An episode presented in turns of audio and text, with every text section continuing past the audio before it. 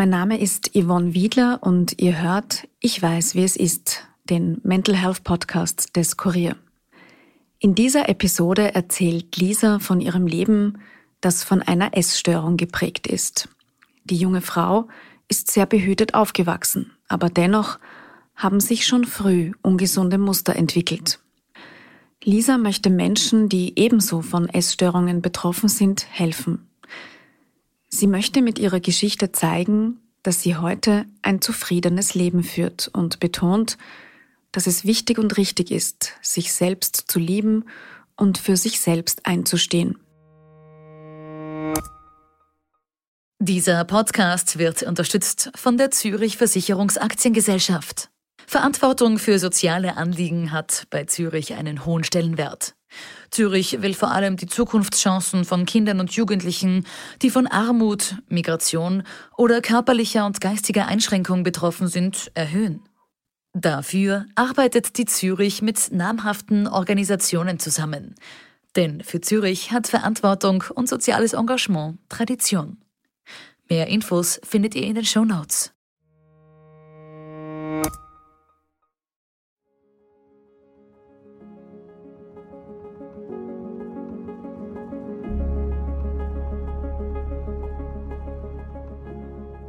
Hallo, mein Name ist Lisa und ich weiß, wie es ist, eine Essstörung zu haben.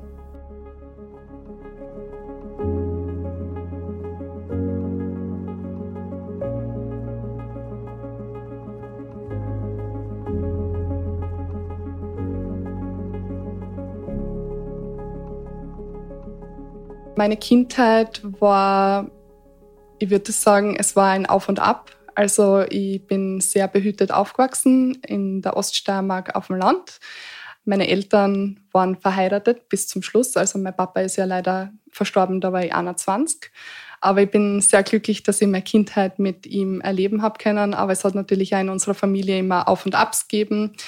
Mit meiner Schwester habe ich mich in der Kindheit nicht so gut verstanden. Also wir sind nur 14 Monate auseinander. Wir haben uns immer sehr viel gestritten und ja, so war unsere Kindheit geprägt. Aber wir haben natürlich auch, wenn es drauf angekommen ist, haben wir immer zusammengehalten.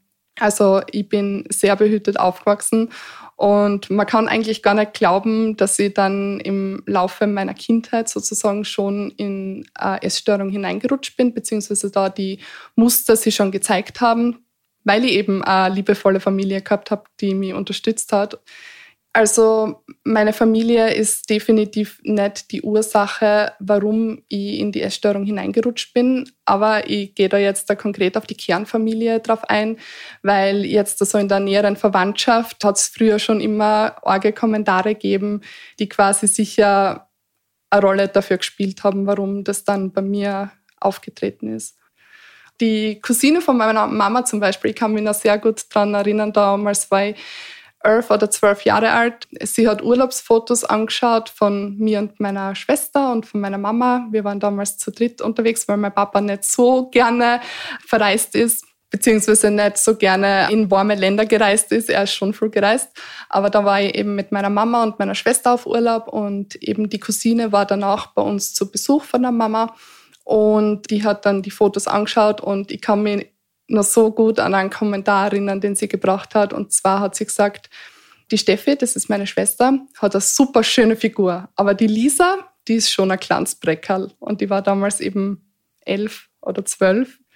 Und das hat schon sehr tiefe Spuren hinterlassen, vor allem, weil meine Schwester, und das ist mir während meiner Kindheit und meiner Jugend immer so vorgekommen, war in allem immer besser als ich. Also meine Eltern haben das nie gesagt, aber Verwandte schon, Lehrer auch, die haben mir das immer spüren lassen, dass ich meiner Schwester immer total unterlegen bin. Wenn ich so darüber nachdenke, habe ich schon sehr früh damit angefangen, mir Gedanken über mein Aussehen und meine Figur zu machen. Also ich kann mich noch daran erinnern, dass das erste Mal, wo ich gesagt habe, so ich mache jetzt eine Diät, ähm, damals war ich zehn Jahre alt da habe ich ausgeschaut wie ein ganz normales Kind, ein ganz normales, gesundes Kind. Ich war nicht die dünnste. Ich habe meinen Babyspeck gehabt, aber ich war nicht übergewichtig. Es war eine ganz normale kindliche Figur, die sich gerade noch entwickelt hat. Also warum ich mit zehn wahrscheinlich darüber nachgedacht habe, eine Diät zu machen. ist vielleicht auch das, weil meine damalige beste Freundin war sehr frühreif. Die hat sich mit zehn Jahren schon für die Burschen interessiert, was eigentlich für zehn Jahre sehr ungewöhnlich ist. Und äh, die hat sich dann auch schon sehr viele Gedanken immer um ihr Aussehen gemacht. Ich weiß nicht, ob sie das eventuell von daheim mitgekriegt hat und ob sie da vielleicht diesen Einfluss von daheim gehabt hat. Aber ich habe gemerkt, dass es total auf mich abfärbt und sie hat sich dann auch schon mit älteren Burschen getroffen. Also sie war damals auch zehn, ähm, die Burschen waren zwölf, also das ist jetzt kein enormer Altersunterschied, aber ich glaube, mir hat das immer gestört, dass ich vielleicht nicht so auffällig war wie sie ich kann mir das nicht erklären, warum ich so anfällig für diese Vergleiche bin, aber ich habe gemerkt, dass sie das sehr lange in meinem Leben mitgezogen hat und dass es schon sehr früh ein Bestandteil von meinem Leben war. Aber warum das ausgerechnet bei mir gekommen ist, das weiß ich nicht. Vielleicht, weil ich schon damals eher ein geringeres Selbstbewusstsein gehabt habe. Zumindest zu dem Zeitpunkt, wo ich angefangen habe, in die Schule zu gehen. Vorher war das überhaupt nicht der Fall. Also ich war als Kindergartenkind ein sehr lautes, mutiges Kind. Und deswegen ist es für mich so schwer, das zu verstehen, warum ich so anfällig bin, Vergleiche zu ziehen. Der Prozess in die Essstörung war definitiv ein langsamer Prozess. Meine beste Freundin ist dann in die gleiche Hauptschule gegangen wie ich.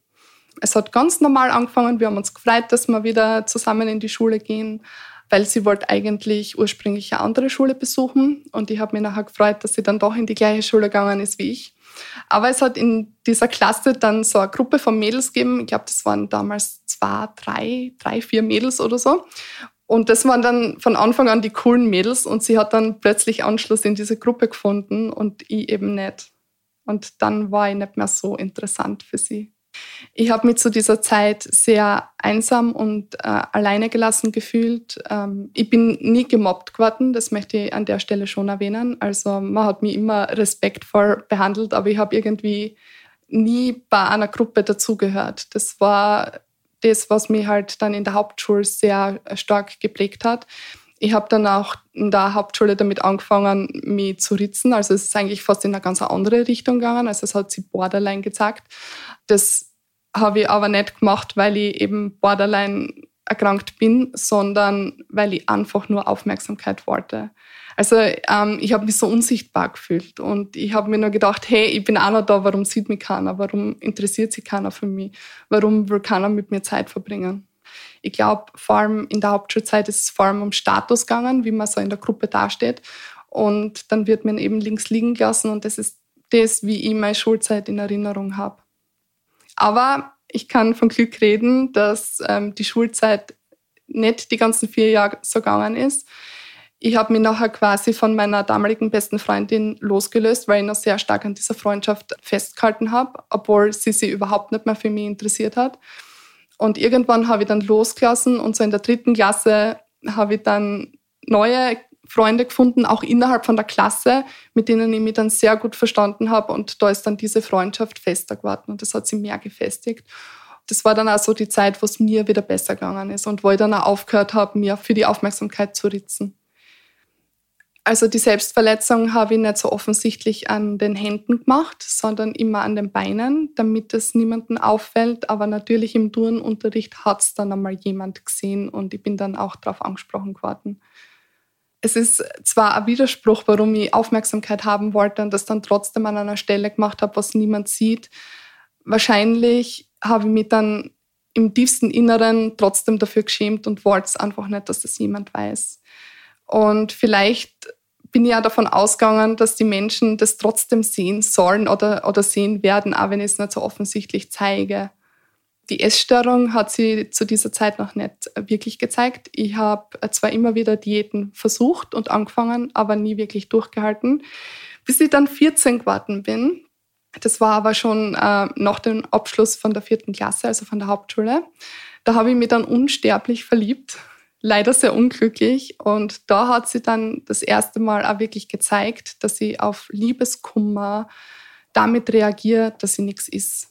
Also, dass sie auch nichts essen möchte. Nicht, weil ich abnehmen möchte, sondern weil ich einfach keinen Hunger habe, weil es mich so sehr belastet, dass ich nichts runterkriege.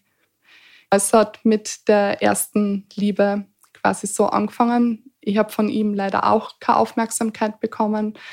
Und da hat es begonnen, dass ich dann eben gar nichts mehr gegessen habe und auch sehr viel abgenommen habe. Aber glücklicherweise ist es relativ schnell vorbei gewesen, sodass ich dann wieder essen habe können. Das heißt, auch damals war es noch nicht wirklich der Einstieg in die Essstörung, aber es waren die Tendenzen, die sie schon gezeigt haben, dass ich für solche Sachen anfällig bin.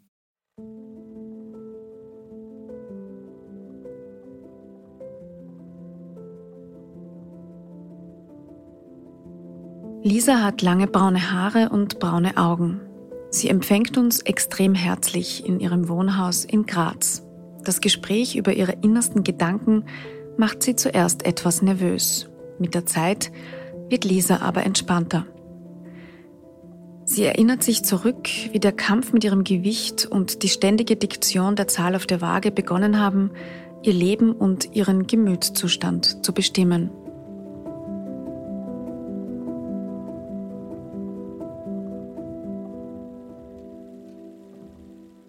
Es sind dann sehr viele Jahre vergangen und ich bin dann in eine HLW gekommen.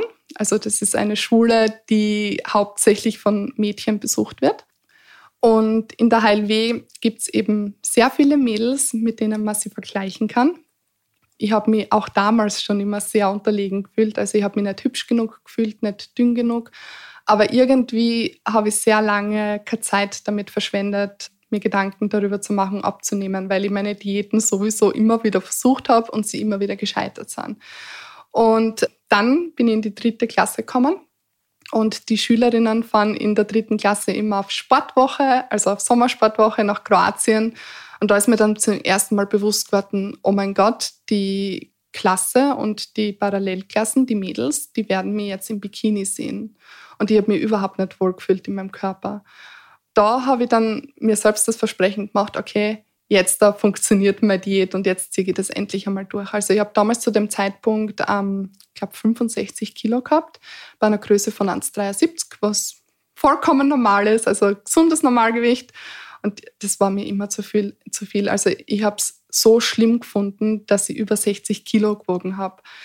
Und deswegen habe ich damals meine erste Diät gestartet die dann auch erfolgreich war. Also das war die erste Diät, die erfolgreich war, wo ich innerhalb von drei Monaten zehn Kilo abgenommen. Also sehr viel in kurzer Zeit.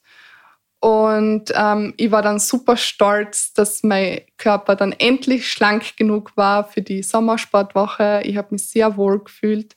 Aber dadurch, dass ich 10 Kilo abnehmen habe können, habe ich natürlich auf sehr viel Essen verzichtet, nur mehr niedrigkalorische Sachen gegessen.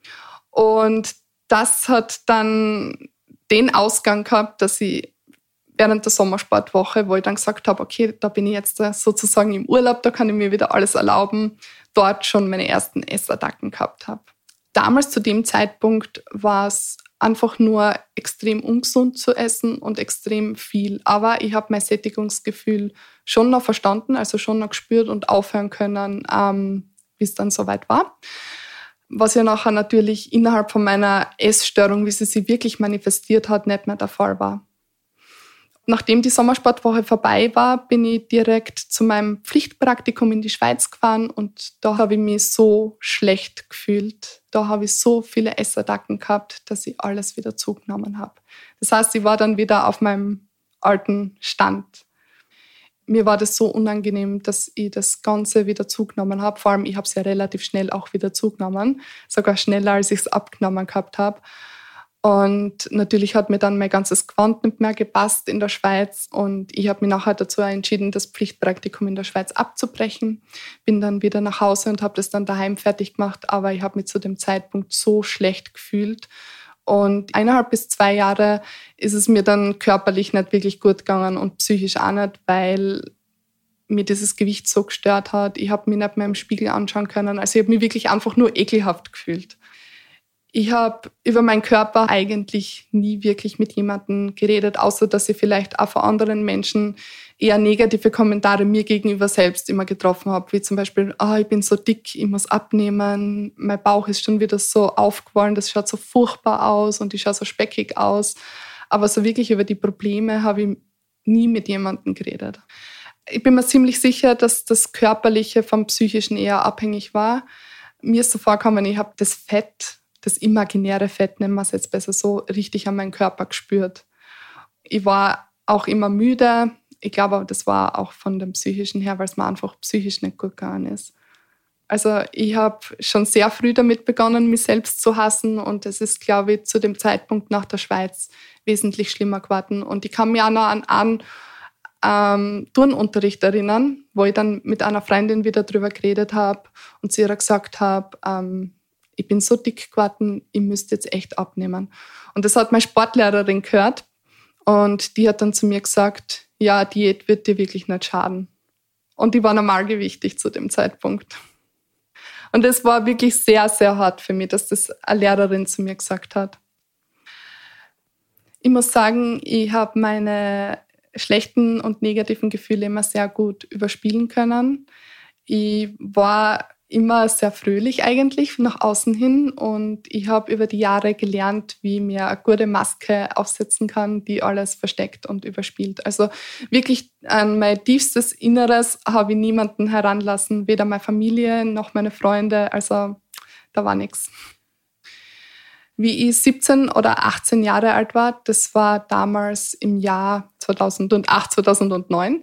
Das war damals noch eine komplett andere Zeit. Also ich glaube, damals hat es diese Sensibilisierung noch nicht wirklich gegeben. Es war die Zeit, wo es ein volles Stigma war, zu einer Therapie zu gehen. Über sowas hat man öffentlich einfach nicht gesprochen. Mir war das so unangenehm, dass es mir so schlecht gegangen ist und ich wollte mir das selbst auch nicht eingestehen, dass ich irgendwie ein psychisches Problem habe. Und deswegen habe ich mir diese Maske eben zurechtgelegt und immer wieder aufgesetzt, weil ich nicht wollte, dass die anderen sehen, dass es mir schlecht geht oder dass ich vielleicht auch die Spaßbremse bin und der Spielverderber bin. Man hat einfach nicht über seine Gefühle geredet zu meiner Zeit. So traurig das ist, aber es war leider so. Irgendwann war dann die Matura-Zeit und da habe ich dann auch wieder gewusst, okay, es geht jetzt da wieder auf große Reise, Matura-Reise. Also bei mir war irgendwie immer so eine Reise der Auslöser, warum ich auf Diät gegangen bin. Und ich habe mich dann noch so gut an die Zeit erinnern können, wie ich so schnell so viel abgenommen habe. Und ich habe mir noch gedacht, okay, das will ich jetzt wieder. Aber diesmal soll es ganz anders laufen. Es soll so sein, dass ich das jetzt so halt und nie wieder Essattacken habe. Das war so das erste Versprechen, was ich mir gegeben habe. Und ich habe dann im Jänner 2011 wieder eine Diät gestartet und das durchgezogen. Wobei jetzt zurückblickend, da bin ich mir ganz sicher, das war die Erstmanifestation der wirklichen Magersucht, die ich gehabt habe. Ich habe meine Diät wieder fast so ähnlich gestartet wie ähm, die Jahre davor, also wo die erste erfolgreich war. Nur mit dem einzigen Unterschied, dass ich diesmal meine Mahlzeiten ein bisschen besser geplant habe und ähm, mehr gegessen habe als damals. Also das war nicht so eine radikale Diät, das hat zumindest nicht so angefangen. Aber es ist mit der Zeit natürlich radikaler geworden, weil ich immer mehr Komplimente gekriegt habe. Ähm, plötzlich war ich sichtbar. Also ich war nie das Mädel, was beim Fortgehen von irgendjemandem angesprochen geworden ist. Also nie. Und plötzlich haben mich sogar die Typen angeredet, auf die ich immer gestanden bin, aber die sich null für mich interessiert haben. Und plötzlich habe ich mich schön gefühlt. Und ich habe dann gemerkt, okay, das darf ich nie wieder verlieren. Das, mein Leben muss jetzt so weitergehen. Es muss so bleiben. Und ich muss mehr abnehmen. Und es, es muss immer weniger werden. Und es, äh, ich muss weniger wiegen. Und das war der Grund, warum die Diäten nachher radikaler geworden sind. Natürlich habe ich das nicht lang durchgehalten mein Körper hat ja das sogenannte Reptilienhirn, nennt man das. Das hat sie irgendwann eingeschaltet, weil natürlich der Körper holt sich das zurück, was er haben möchte. Das heißt, ich habe circa drei Monate, nachdem ich die Diät gestartet habe, meine erste Essattacke gehabt.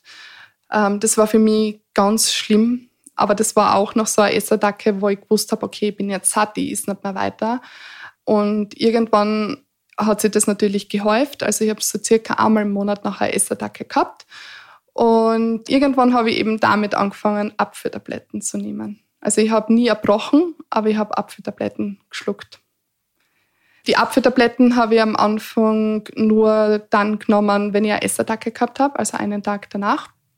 Und die Dosis hat sie nach jeder Essattacke immer wieder erhöht.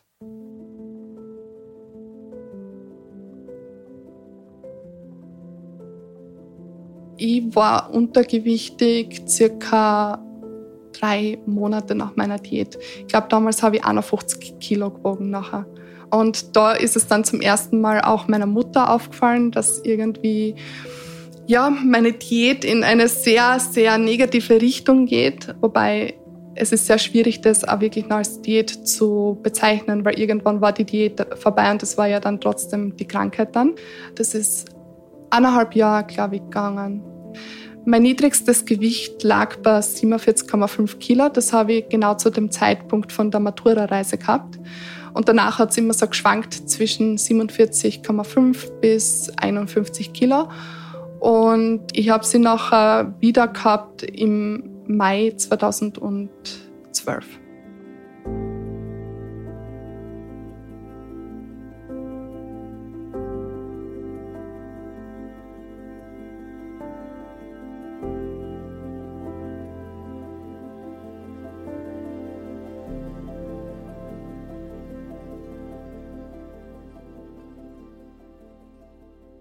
Irgendwann habe ich damit angefangen, meine Nahrungsmittel zu klassifizieren. Also so ganz klassisch, wie man sich das vorstellt und wie man das also mitbekommt in gute, erlaubte Nahrungsmittel und böse, verbotene Nahrungsmittel.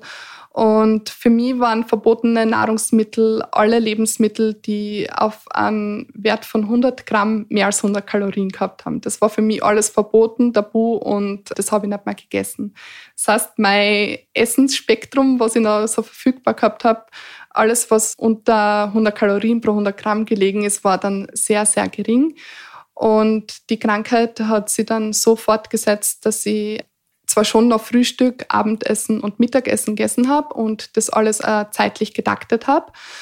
Allerdings waren die Mengen schon sehr klein und ja, die Lebensmittel haben hauptsächlich aus Gemüse, Obst und Joghurt bestanden. Das war alles, was ich gegessen habe. Und Eier vielleicht, ja. Aber das war's. Und dadurch, dass mein Körper über einen längeren Zeitraum immer so wenig Kalorien gekriegt hat, ähm, war dieses Verlangen von einer Essattacke irgendwann wieder da und irgendwann kann man einfach nicht mehr anders und man gibt dem Verlangen nach und dann eskaliert es vollkommen. Und dann ist es bei mir wieder so gewesen, dass ich mir Apfeltabletten reingeschmissen habe. Und das ist eben von, ich würde jetzt sagen, von April 2011 bis Mai 2012 so dahingegangen. Am Anfang von meiner Diät ist es mir natürlich voll super gegangen. Ich habe mich zwar gewundert, warum ich plötzlich immer so müde bin und keine Energie mehr gehabt habe. Ähm, aber irgendwie, immer wenn ich die Zahl auf, mein, mein, auf der Waage gesehen habe, mein Gewicht gesehen habe und immer gesehen habe, dass das niedriger geworden ist, das hat mir dann wieder so viel Energie dazugegeben. Es hat mir total gewundert, warum ich plötzlich meine Tage nicht mehr kriege. Also ich habe das nie an, auf diese Diät geschoben. Und irgendwann war die Energie dann aber aufgebraucht. Also dann habe ich keine Energie mehr gehabt. Ich würde sagen, dass ich die letzte Energie wirklich in meine Matura reingesteckt habe, die mir übrig geblieben ist. Ich war eigentlich eher immer eine durchschnittliche Schülerin. Also meine Noten haben sich bewegt von drei, vier, vielleicht in in Religion ein Answer, ganz klassisch, wie man es kennt, aber das war es dann auch schon. Und in Deutsch dann Zweier und in Englisch. Also das waren meine drei Fächer, wo ich wenigstens immer gut war, aber ansonsten war ich durchschnittlich. Und ich habe mich plötzlich zu einer Musterschülerin gemausert. Also ich habe nachher wirklich ein sehr gutes Zeugnis gehabt. Und ich habe es während meiner gesamten Schulkarriere nie zustande gebracht, ein Zeugnis mit einem ausgezeichneten Erfolg zu schaffen oder mit einem guten Erfolg. Und ich habe dann tatsächlich meine Matura mit einem guten Erfolg geschafft, mit einem Notendurchschnitt von 1,6, was wirklich jeder Lehrer für unwahrscheinlich gehalten hat. Und für das habe ich so viel Zeit aufgewendet, weil ich so perfektionistisch geworden bin während dieser Krankheit und ja, dann waren eben die Sommerferien und dann hat das Studium begonnen. Und beim Studium habe ich aber gemerkt, dass diese Energie nicht mehr da ist. Das Ausbleiben von meiner Periode war sicherlich das stärkste Anzeichen, dass irgendwas nicht passt. Dann eben die Müdigkeit. Ich habe blaue Fingernägel gehabt und äh, so eine komische Behaarung gekriegt an meinen Oberarmen. So einen weißen Flaum. Ich glaube, man nennt das Lanugo-Behaarung. Das waren eigentlich so die, die ärgsten körperlichen Anzeichen, die ich gehabt habe. Und einen enormen Haarausfall. Also mir sind die Haare büschelweise ausgegangen. Meine Mutter hat relativ schnell gemerkt, dass mein Essverhalten nicht mehr gesund ist, sondern dass es sich wirklich in eine krankhafte Richtung entwickelt. Sie hat sehr viel auf mir eingeredet, wir haben sehr viel gestritten und sie hat nachher auch hinter meinem Rücken einen Termin mit einer Psychologin ausgemacht. Ich habe nachher zu ihr gesagt, ich bin 18, ich kann für mein Leben selbst entscheiden, was ich mache, aber sie hat mir nachher förmlich angefleht, dass ich mit ihr dahin gehe und ich habe mir nachher zum Erstgespräch bereit erklärt. Aber natürlich habe ich das nicht ernst genommen und ich habe das auch nicht ernst genommen, was die Psychologin zu mir gesagt hat. Und ich habe dann nachher nur zu meiner Mama gesagt, okay, ich bin jetzt mitgegangen, ich hoffe, du bist jetzt zufrieden und jetzt lass mich bitte in Ruhe. Natürlich hat sie mich nicht in Ruhe lassen, weil sie wollte natürlich nicht, dass, dass ich krank wäre oder wirklich arg in die Magersucht abdrifte, sondern dass alles wieder normal wird. Aber sie ist leider nicht mehr an mich herangekommen und ich kann mich sogar noch daran erinnern, dass sie sogar in Tränen ausbrochen ist von mir und so viel geweint hat. Und das hat mich nicht berührt. Und wenn ich jetzt so darüber nachdenke, bin ich sehr schockiert über mein eigenes Verhalten, weil wenn es irgendjemandem in meiner Familie schlecht geht und jemand weint oder mein Freund weint von mir, was noch nie vorkommen ist, aber wenn er würde, oder meine Freunde, dann bin ich selbst meistens so betroffen, dass es mich so sehr berührt und dass ich wirklich alles dafür tun würde, damit es dem Menschen wieder besser geht. Aber ja, meine Mama hat vor mir geweint und es war mir egal eigentlich. Es hat mich kalt lassen. Meine Schwester hat während der Krankheitsphase nie wirklich was zu mir gesagt. Wir haben uns zwar zu dem Zeitpunkt nachher sehr gut verstanden, aber sie hat nie auf mich eingeredet und ich habe zu dem Zeitpunkt immer gedacht, dass es ihr eigentlich egal ist. Aber ich weiß von ihrem Freund mittlerweile, der hat mir das einmal in einem Vertrauensgespräch erzählt, ähm, dass es meiner Schwester sehr schlecht damit gegangen ist und dass sie sich sehr viele Sorgen gemacht hat. Aber meine Schwester ist so ein Mensch. Sie ist ein super lieber, herzlicher Mensch. Wir verstehen uns sehr gut, aber sie zeigt ihre Gefühle nicht so sehr nach außen. Mein Papa ist so ähnlich wie meine Schwester, deshalb wird sie wahrscheinlich von ihm haben. Der hat auch nie auf mich eingeredet und hat mich auch nie genervt und deswegen war der Papa zu dem Zeitpunkt halt auch mein liebster Elternteil, weil er mich einfach in Ruhe lassen hat. Wir haben uns sehr gut verstanden, mein Papa und ich. Und ich habe mir immer gedacht, okay, mein Papa lässt mich einfach in Ruhe, der sieht nicht, dass das eine Krankheit ist. Also der hat es verstanden, dass ich einfach abnehmen will und gut ausschauen möchte. Und deswegen war mein Papa zu dem Zeitpunkt auch mein allerliebster Elternteil, obwohl ich sowieso immer ein Papa-Mädchen war, aber ich habe nie jemanden präferiert, zu dem Zeitpunkt schon. Und ich habe mir nachher nur gedacht, es war ihm vielleicht einfach egal oder nicht bewusst oder er ist ein Mann, er, er schaut nicht auf sowas. Aber nachdem er eben gestorben ist, habe ich von seinen Freunden und Verwandten immer solche Sätze gehört wie, ja, du warst Sorgenkind von deinem Papa, der sich so viele Sorgen gemacht, wie es dir nicht so gut gegangen ist. Und er ist immer wieder zu uns gekommen und hat gefragt, was er tun kann. Und ich glaube, dass mein Papa einfach mich ein bisschen besser verstanden hat als meine Mama und er gewusst hat, okay, wenn er mir jetzt irgendeinen Vorwurf macht oder mir irgendwas an den Kopf wirft, kommt er nicht an mich heran. Und er wird sich wahrscheinlich dann eben von anderen seine Ratschläge geholt haben. Ob die jetzt sinnvoll waren oder nicht, weiß ich nicht. Aber ich weiß jetzt zumindest, dass es ihm nicht egal war.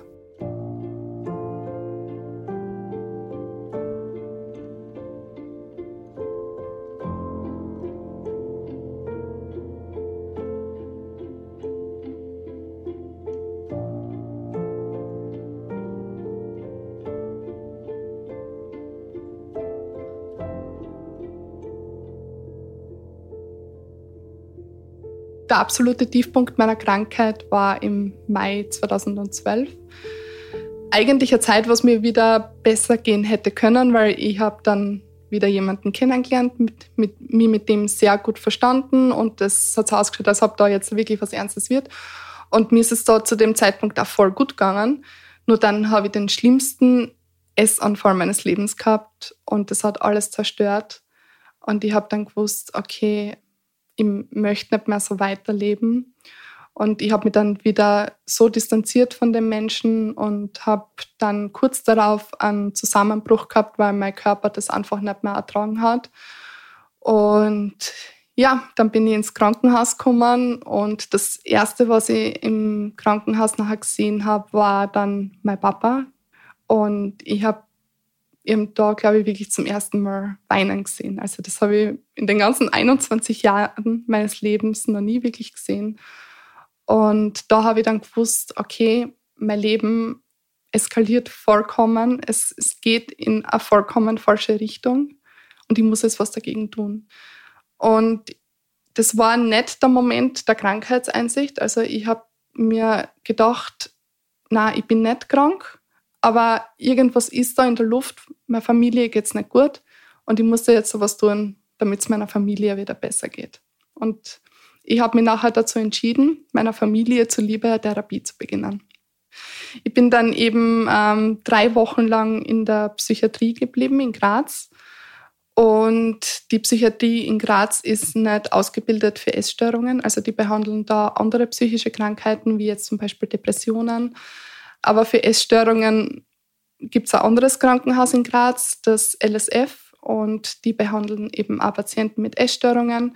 Normalerweise gibt es eine längere Warteliste, aber dadurch, dass mein Gewicht so niedrig war, haben sie mich vorgereiht und ich habe nach meiner Entlassung in der Psychiatrie nur eine Woche warten müssen und habe dann eben in der, im LSF meine Therapie beginnen können.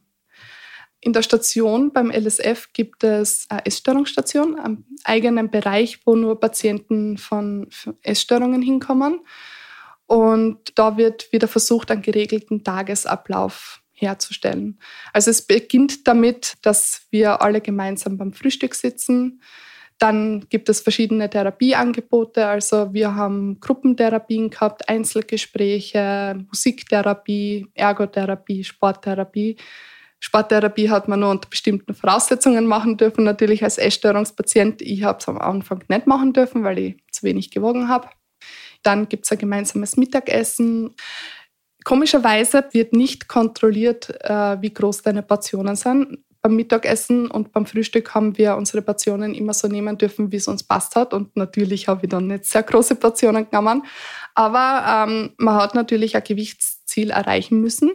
Und wenn man abgenommen hat, dann hat man eben solche komischen Shakes trinken müssen. Und bis 15 Uhr gibt es nachher wieder irgendeine bestimmte Therapie, die eben gerade am Plan steht. Und ab 15 Uhr ist man dann sozusagen frei.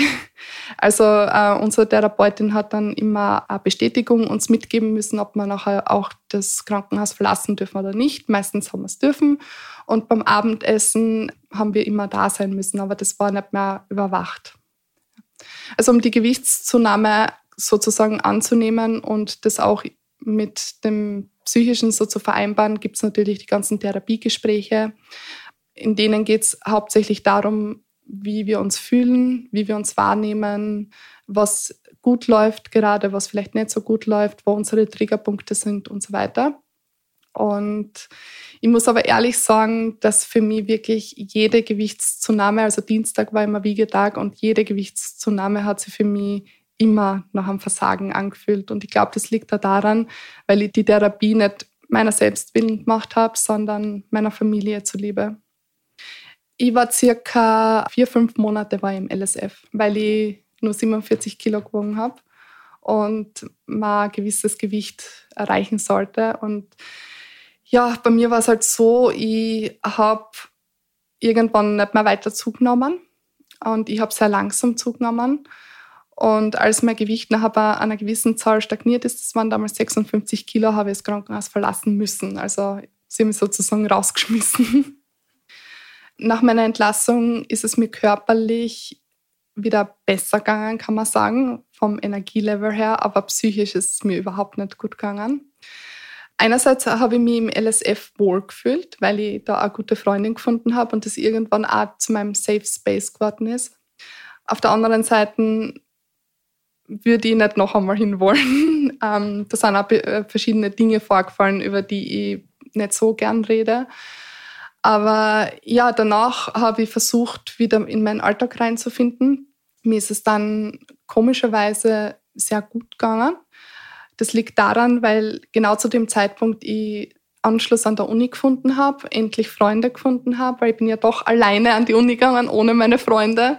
Und dann habe ich endlich Studienkollegen kennengelernt und mir ist es dann auf einmal wieder voll gut gegangen, bis dann eben im Juni 2013 mein Papa plötzlich gestorben ist.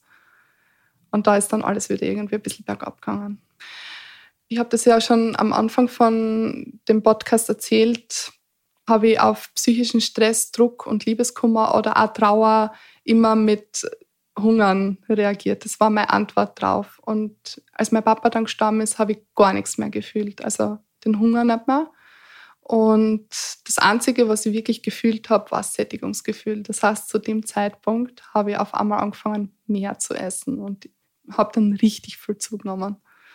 Ich glaube, ich habe das sicher 70 Kilo habe ich sicher gehabt nachher plötzlich, weil ich einfach gar nichts mehr gefühlt habe und das war für mich eine Zeit der puren Verzweiflung. Einerseits habe ich es nicht wahrhaben können, auf der anderen Seite war das für mich es ist so schwer zu beschreiben, weil ich mich sehr gut mit meinem Papa verstanden habe und wir eigentlich eine sehr gute Bindung zueinander gehabt haben.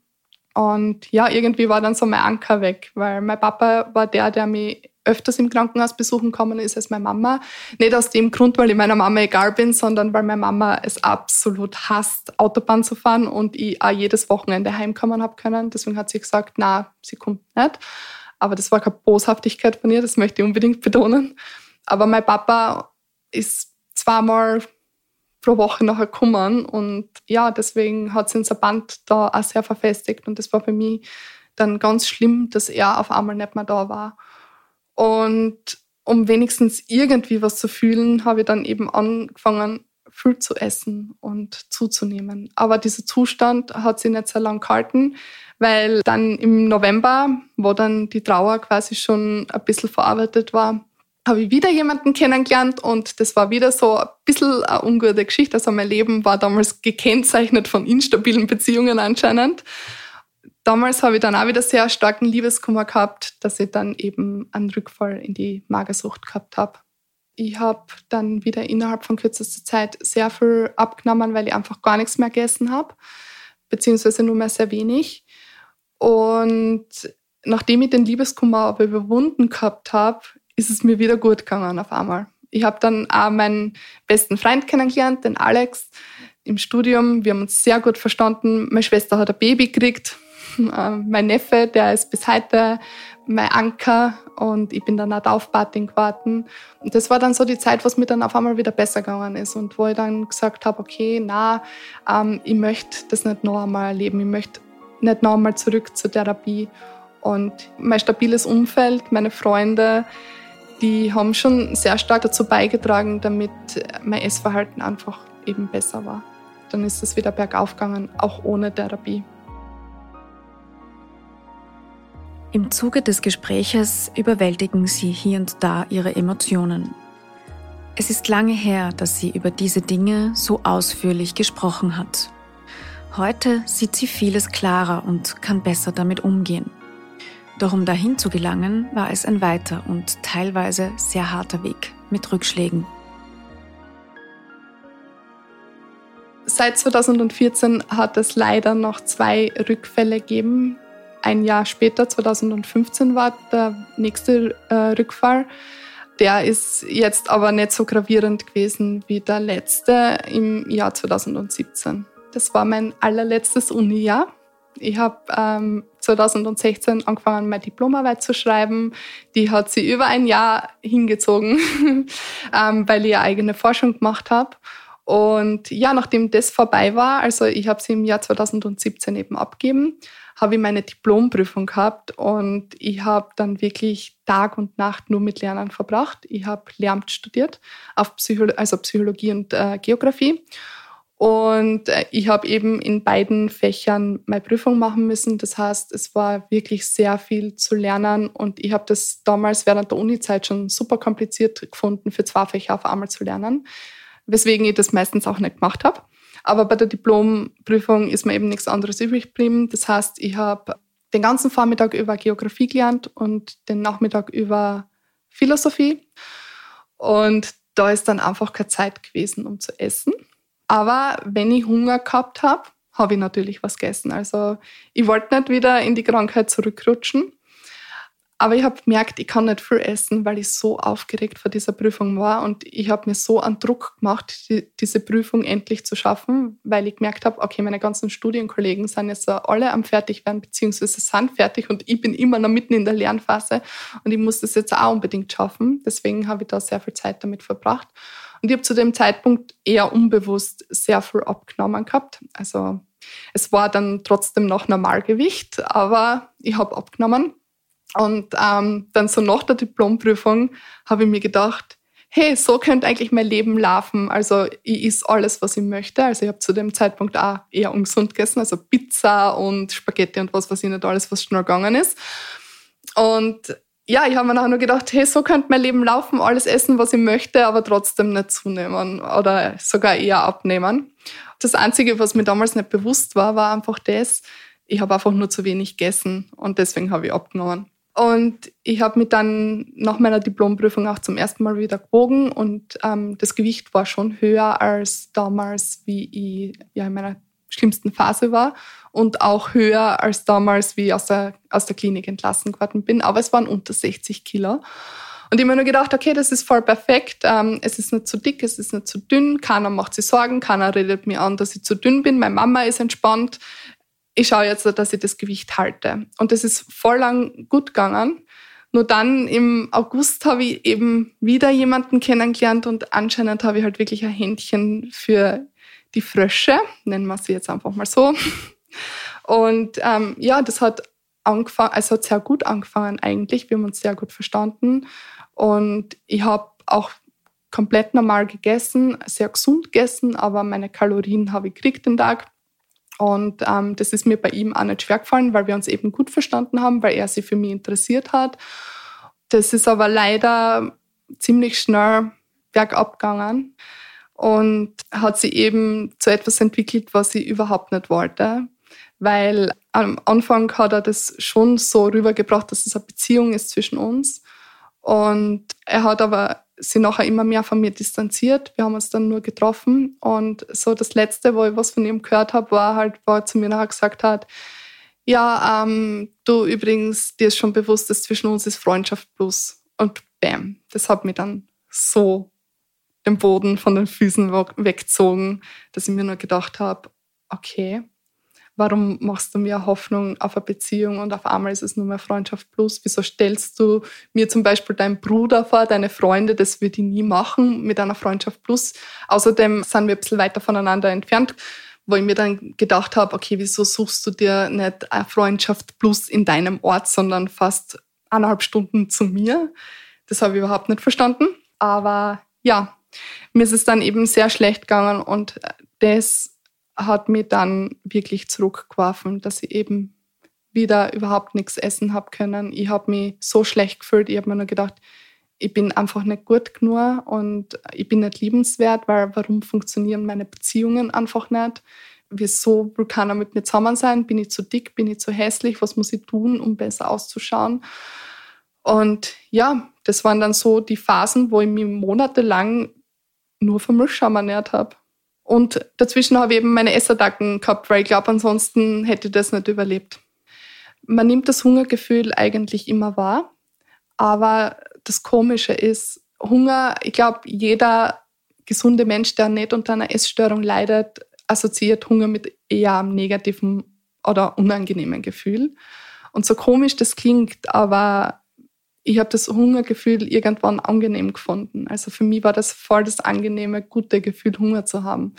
Einerseits habe ich es mit Stärke wahrscheinlich assoziiert. Auf der anderen Seite habe ich das Gefühl, ich habe mir einfach daran gewöhnt wahrscheinlich.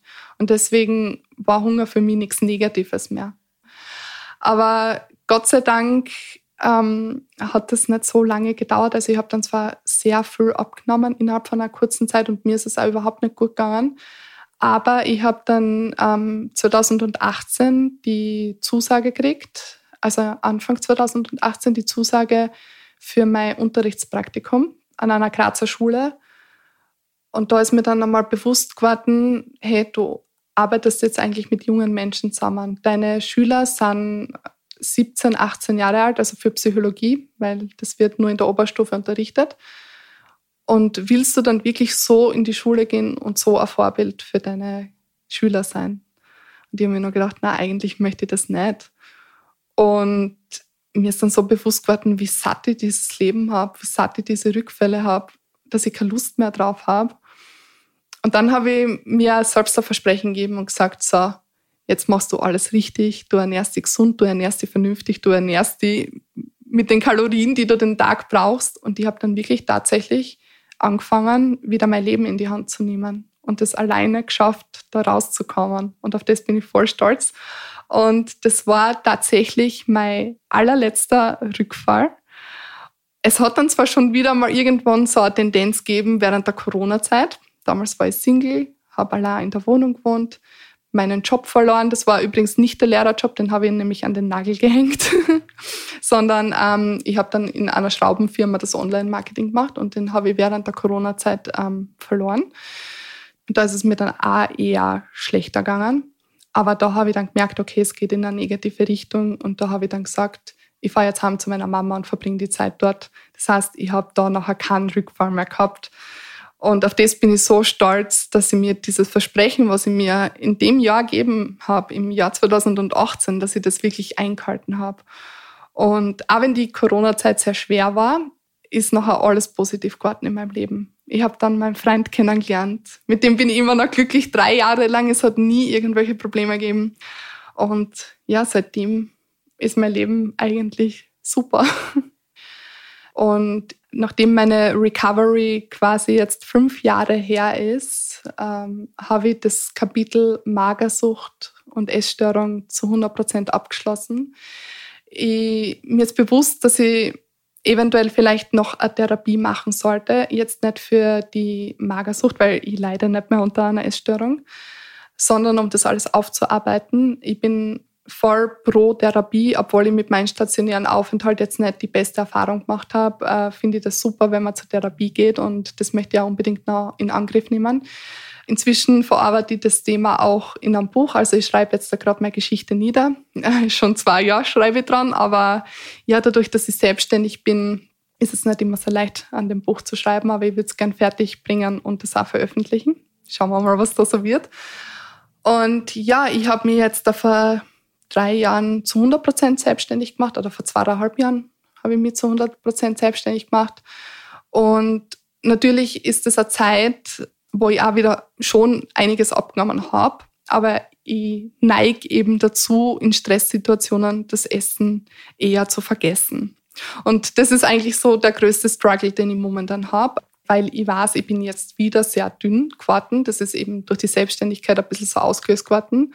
Aber ich bemühe mich wirklich sehr, dass es eben nicht mehr so weit kommt, weil psychisch ist da momentan nichts mehr, was mich zurückwerfen könnte. Es ist einfach nur so, noch die Tendenzen, die ich habe, einfach zu wenig zu essen oder anderen Dingen Priorität zu geben, wie meine Arbeit. Ich verliere mich halt so leicht in meiner Arbeit. Ich kenne mein Gewicht überhaupt nicht. Mir ist das sehr wichtig, weil die Zahl für mich immer so ein Triggerpunkt war. Also die Zahl war mir immer sehr wichtig, deswegen möchte ich mein Gewicht auch nicht wissen. Aber ich war vor einem Jahr bei der gesunden Untersuchung und da muss man sich ja wiegen. Aber meine Ärzte wissen alle, dass sie mir das Gewicht einfach nicht sagen sollten oder dürfen. Und ich weise ja immer wieder darauf hin. Und ähm, leider war meine Ärztin vor einem Jahr nicht so diskret und ich habe mein Gewicht nachher gesehen. Und das waren eben, ja, eigentlich ist die Zahl eh voll egal. Also es war so eine Zahl, wo ich mir zuerst gedacht habe, ja, passt eh, ist eh voll das gesunde Gewicht, ist zwar schon dünn, also schon schlank, aber es ist noch Normalgewicht und das passt. Dann habe ich mir nur gedacht, oh mein Gott, ich darf ja nicht mehr abnehmen, weil ansonsten geht es wieder los. Und dann der dritte Gedanke, den ich gehabt habe, war, scheiße, ich muss noch mehr abnehmen, ich darf bloß nichts zunehmen, das ist schon echt an der Grenze. Und da habe ich dann gemerkt, okay, na, es gibt einen Grund, warum ich mein Gewicht nicht wissen möchte. Und ich habe dann auch viel mit meinem Freund drüber geredet und das reflektiert. Und nach ein paar Tagen war das auch kein Thema mehr, weil ich es einfach nicht mehr an mir herangelassen habe. Und wenn ich mir jetzt so einen Spiegel anschaue, ich denke mir nur ab und zu, irgendwie hätte ich gern mehr Kurven. Das finde ich schon ein bisschen schade, dass ich das nicht habe. Aber ich habe erklärt, okay, mein Körper ist so und ich kann nicht alles haben, was ich möchte.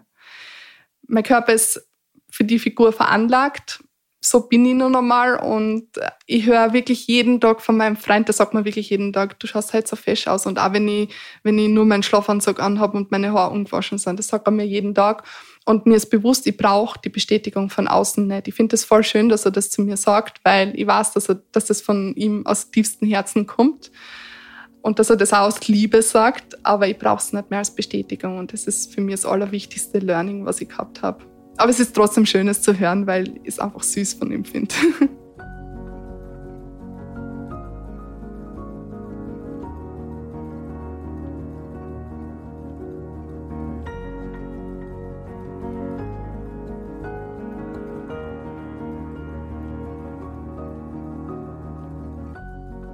Essstörungen sind ernsthafte Erkrankungen, die behandelt werden müssen. Vor allem der Umgang mit dem Essen und das Verhältnis zum eigenen Körper sind dabei nicht im Gleichgewicht. Es gibt verschiedene Formen, die Magersucht, die Bulimie und die Binge-Eating-Störung. Essstörungen treten aber nicht immer in Reihenform auf, sondern in Mischformen. Falls du von Essstörungen betroffen bist, dann findest du hilfreiche Informationen auf der Website der Österreichischen Gesellschaft für Essstörungen. Etwa Infos zu Beratungsstellen und telefonischen Auskünften sowie Infos zu ambulanten und stationären Einrichtungen. Außerdem steht die Notrufnummer 142 österreichweit 24 Stunden am Tag für dich zur Verfügung. Habt ihr selbst eine tiefgreifende Erfahrung in eurem Leben gemacht und wollt davon erzählen oder kennt jemanden, der oder die darüber reden möchte? Dann meldet euch unter ich weiß wie es ist at kurier.at. Das ich weiß wie es ist mit Doppel S und zusammengeschrieben at kurier.at. Alle Infos findet ihr auch in den Show Notes. Ich weiß wie es ist ist ein Podcast des Kurier. Falls euch der Podcast gefallen hat, dann drückt auf Abonnieren und hinterlasst uns bitte eine Bewertung in eurer Podcast-App. Vor allem aber erzählt auch euren Freunden und Freundinnen von uns. Folgt uns auch auf Instagram slash Kurier. Ton und Schnitt von Dominik Kanzian, Redaktion Caroline Bartosch und Yvonne Wiedler, Social Media von Lena Hemmetsberger und Daniela Sonn. Produziert von Elias Nadmesnik.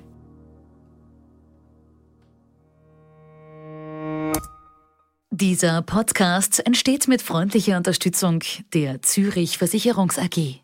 Verantwortung für soziale Anliegen hat bei Zürich Tradition und einen hohen Stellenwert. Risiken können Menschen daran hindern, ihr volles Potenzial zu entfalten und ihre Ziele zu erreichen. Als Versicherung versteht Zürich etwas von Risiken und wie man sich davor schützen kann. Es gibt aber auch Risiken, die sich nicht durch einen Versicherungsvertrag abdecken lassen.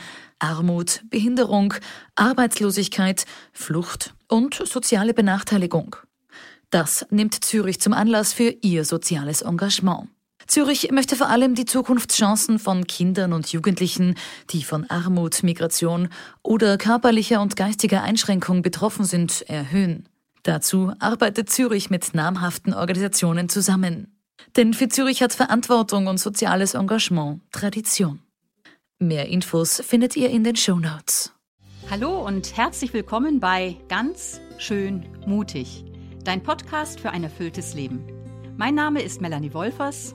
Und mein Name ist Andreas Bormann. Ich bin Radiojournalist und bin alle 14 Tage ja mit dir, Melanie, verabredet.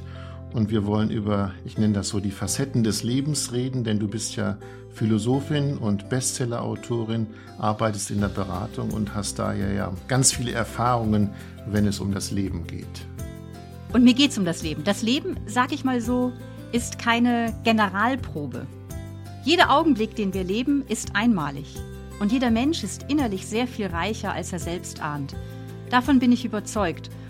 Und daher möchte ich Menschen anregen zu erkunden, was in ihnen steckt und jede und jeder soll die eigenen Antworten finden auf die Fragen, die ihm das Leben stellt.